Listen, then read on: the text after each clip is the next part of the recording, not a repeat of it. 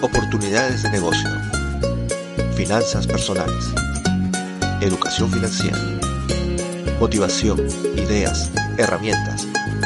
Soy Luis Eduardo Santolaya y esto es Oportunidades para ti. Hola, bienvenidos a un nuevo episodio de Oportunidades para ti, tu podcast semanal de finanzas personales y negocios por Internet. La semana pasada en nuestro primer episodio de la serie Finanzas para Saltamontes, hablamos sobre el tema fundamental para iniciar con buen pie la organización de nuestras finanzas personales, los presupuestos. Si no escuchaste ese episodio, te invito a escucharlo. Es el número 17. ¿Cómo te fue con el tema del presupuesto personal o familiar? ¿Lograste preparar tu presupuesto con el formato que te dejé en el episodio anterior? ¿Pudiste ajustarlo para que tus gastos no superaran tus ingresos? ¿Tuviste un balance azul o caíste en la zona roja? Si de algo estoy seguro, es que más del 80% de ustedes olvidaron presupuestar el ahorro. No se preocupen, a mí también me pasó la primera vez. Y es que muchas veces no somos conscientes de ese factor tan importante y con tanto potencial para mejorar nuestras vidas, al cual llamamos ahorro. Hoy conoceremos algo más sobre este tema. Vamos a ello. ¿Qué es el ahorro? En palabras simples y para no salirnos del contexto del presupuesto, el ahorro se puede definir como aquella parte del ingreso que no se destina al consumo de bienes ni servicios. Así pues, el ahorro viene a ser la diferencia que existe entre los ingresos y los gastos. El excedente, pues. El monto que no se gastó y se puede guardar para usarlo en el futuro. También podemos decir que el ahorro es el hábito de guardar una parte de nuestros ingresos para conseguir una meta, cumplir un sueño o crear un fondo que nos permita cubrir alguna emergencia. ¿Recuerdan que en el episodio anterior les hablé del fondo de seguridad? Razones para ahorrar hay muchas, y cada uno de nosotros puede tener las suyas particulares. Sin embargo, algunas de las más comunes suelen ser construir una casa, pagar la educación de los hijos o la propia, enfrentar gastos inesperados, enfermedades, accidentes, contar con un fondo de retiro para después de la jubilación, los ahorros son el principal factor que ayudan a las personas y familias a alcanzar sus metas financieras, cumplir sus sueños, prevenir gastos inesperados, acumular bienes, aunque esto se puede incluir en las metas financieras, a minimizar los riesgos y a controlar los ingresos. Fortalecen el bienestar de las familias porque incrementan la estabilidad económica personal, familiar y patrimonial. Permite una distribución más eficiente del consumo a través del tiempo. Así como estás desarrollando la disciplina para hacer un presupuesto y actualizarlo mes tras mes, también debemos desarrollar la disciplina para poder ahorrar. Resumiendo, el ahorro es la parte del ingreso actual que se guarda para poder usarlo en el futuro. Pero el ahorro por sí solo no tiene mucho sentido si es que no viene acompañado de ciertas características, como debe tener un objetivo, pues debe servir para cumplir nuestras metas personales o familiares. Dichas metas deben ser medibles, cuantificables y alcanzables a corto o largo plazo. Comprarse una casa, un coche, salir de vacaciones. También debe usarse para cubrir necesidades. Ahorrar con un propósito definido ayuda a disponer de recursos en caso de una emergencia o imprevisto. Puede convertirse en un hábito que nos ayuda a tener lo que queremos. Recuerda siempre que los objetivos del ahorro son diferentes en cada persona y que estos también van cambiando con la vida. Otra característica del ahorro es que debe ser sistemático y constante. Aquí es donde viene al caso la observación que hice al principio del episodio, pues considerar al ahorro como un rubro que sea parte de nuestro presupuesto personal o familiar nos ayudará a guardar nuestro dinero con disciplina y constancia.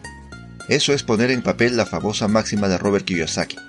Págate a ti mismo primero. Pues esto nos ayudará a reunir la cantidad necesaria para cumplir nuestras metas y objetivos.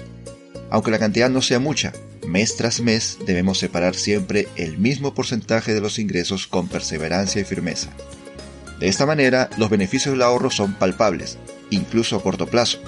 Ves el dinero juntarse ante tus ojos. ¿Y cuál es la mejor forma de ahorrar? Como ya vimos, el ahorro es la diferencia entre los ingresos menos los gastos, y es un hábito que debe tener un objetivo y ser constante. Pero, ¿cómo se ahorra? Ok, la alcancía del cerdito. Bueno, existen personas que acostumbran guardar su dinero debajo del colchón, No, no se rían, es en serio. Se han visto casos de gente que llegó a literalmente dormir sobre una cama de billetes. Algunos otros prefieren una alcancía, esa, el cerdito, para ir juntando monedas y billetes. Y algunos otros prefieren confiárselo a otra persona. Todas esas formas de guardar el dinero las podemos agrupar y, y denominar ahorro informal. Y no es la forma más conveniente de ahorrar, porque existe un riesgo muy alto que podamos perder nuestro dinero.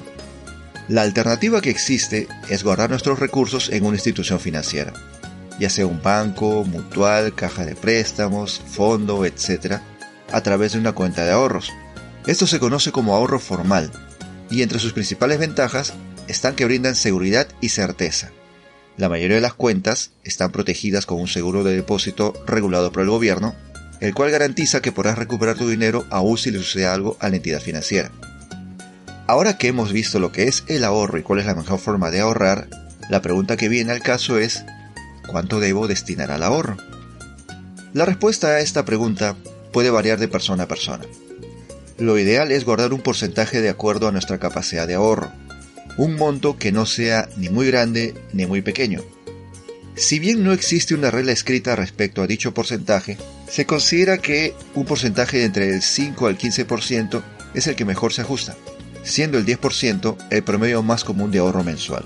Es decir, si recibes 10 monedas, ahorra una, aunque habrán ocasiones en que tengamos que modificar dicho porcentaje durante algunos plazos de tiempo, si nos planteamos alguna meta específica o si surge algún nuevo gasto que nos obliga a reducirlo.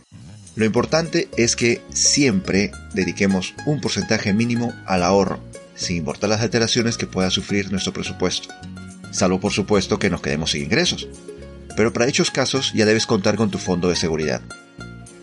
Una de las razones principales para ahorrar, si es que eres empleado, es que una vez que dejes de trabajar la mayoría de nuestros ingresos cesarán, especialmente al llegar a la vejez, y será de lo ahorrado, más allá de tener o no tener alguna pensión o fondo de retiro, el que deberemos enfrentar los gastos de los años finales de la vida. Vamos a ver un ejemplo. Se considera que la expectativa de vida promedio en nuestros países latinoamericanos es de 74 años. Sin embargo, nuestra vida laboral activa, en la mayoría de los casos, llega hasta los 60 o 65 años momento que se deja de percibir la fuente de ingresos principal en la mayoría de las personas. Esto deja un rango de entre 9 a 15 años por delante, en los cuales, salvo que tengas otras fuentes de ingresos, rentas, inversiones, negocios, vas a depender de un fondo de jubilación, ya sea público o privado, y de lo poco o mucho que hayas podido ahorrar durante tu vida laboral. Por ello es necesario ahorrar mientras trabajas y destinar una parte de esos ahorros a ser usados en esos últimos años, para asegurar el futuro. Ahora que ya hemos visto el tema a fondo, vamos a recapitular un poco sobre los instrumentos de ahorro. Hemos visto que existen la alcancía, el colchón, los terceros, las cuentas de ahorros, las cajas de ahorro, préstamos, fondos, etc. Todos ellos con mayor o menor nivel de seguridad y fiabilidad. Sin embargo, debemos recomendar que de preferencia se utilice una cuenta de ahorros bancaria, porque es el instrumento más fácil y seguro de utilizar. En una cuenta de ahorros, los ahorradores depositan montos de dinero. En una cuenta es donde administran sus recursos y obtienen ganancias, intereses, para mantener o incrementar los ahorros. Generalmente el dinero se dispone a través de una tarjeta de débito, con la cual se pueden realizar pagos y o retirar efectivo en oficinas y cajeros automáticos. Todas las operaciones se deducen del saldo que hay en la cuenta de ahorros. Esta es una opción formal de ahorros que ofrece seguridad y disponibilidad. No existe el riesgo de perder los ahorros como en las opciones informales. Lo siento, señor Colchón, ya que se cuenta con el respaldo de una institución financiera regulada y supervisada por las autoridades locales. Sabiendo esto, ¿cuál crees que es la mejor alternativa de ahorro para ti? ¿El colchón, la alcancía o una cuenta de ahorros? Recuerda que ahorrar es importante en toda nuestra vida y para poder incentivarte, hemos preparado un formato en el cual podrás visualizar cuál es el porcentaje de ahorro que puedes dedicar y el tiempo que te tomará conseguir algunos objetos, bienes o servicios utilizando ese porcentaje de ahorro. Descárgalo en el enlace que está en la descripción del episodio o en la página de recursos de nuestro sitio web del podcast. Espero que esta explicación te haya servido para aclarar tus dudas o ampliar tus conocimientos respecto a la importancia del ahorro te invito a visitar nuestro sitio web oportunidadesparati.com, en donde podrás encontrar diferentes opciones de negocio por Internet que te permitirán aumentar tus ingresos y en consecuencia tu capacidad de ahorro. Muchas gracias por escucharnos. Espero contar contigo dentro de una semana para el próximo episodio de nuestra serie Finanzas para Saltamontes, en el cual hablaremos de una vieja conocida, la inversión. Hasta entonces, feliz fin de semana. Muchas gracias por escuchar el episodio de hoy. Si te gustó, suscríbete a nuestro podcast en iBooks, Spotify, iTunes, Himalaya, Deezer y TuneIn. O visítanos en podcast.oportunidadesparati.com.